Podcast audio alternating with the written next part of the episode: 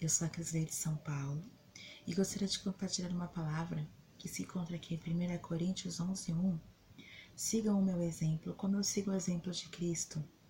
É um texto bem conhecido, onde Paulo fala sobre a Santa Ceia, que o pão simboliza o corpo e o vinho simboliza o sangue de Cristo. Paulo tem instruído a igreja fielmente aquilo que Deus o instruiu. Ele tem falado exatamente aquilo que o Senhor o instruiu a falar, a ensinar a igreja. A palavra do Senhor, ela não deve ser interpretada, porque quando isso acontece, eu coloco a minha opinião, a minha visão a respeito, mas sim compreendida para que eu venha me esvaziar de mim mesmo e a sua palavra venha me preencher e venha fazer aquilo que é necessário na minha vida, a transformação que é necessária na minha vida. Sendo assim, eu queria falar também sobre legado. Uma palavra tão difícil hoje em dia de se ouvir, mas o que vem a ser legado? Refere-se a aquilo que eu transmito a alguém. Diferente de herança, onde herança se deixa bens materiais, coisas palpáveis, coisas que têm preço. Já legado é diferente. Legado é a base, é o fundamento é, de uma pessoa. São valores que são instruídos a alguém.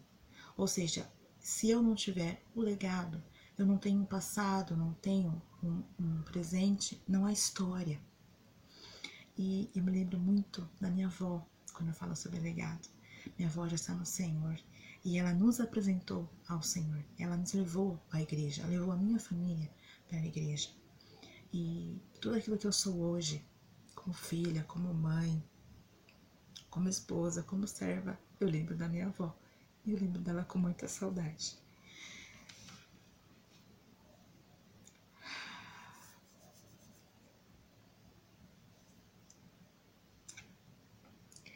Me lembro da minha avó, quando ela louvava o Senhor com os corinhos de fogo, quando ela colocava moedinha da salva, da oferta, uma mulher de intercessão, uma mulher de oração, uma mulher que deixou um legado, valores para mim hoje.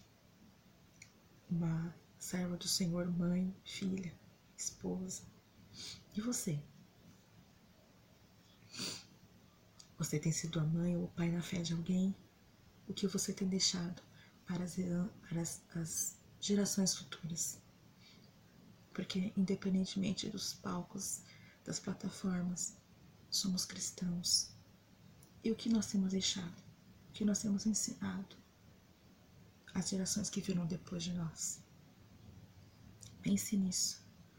Pense naquilo que você tem deixado para as pessoas. O que você tem ensinado, passado às pessoas, como instrução do Senhor. Porque assim seremos uma equipe forte, artistas fortes e uma rede forte. is what we say.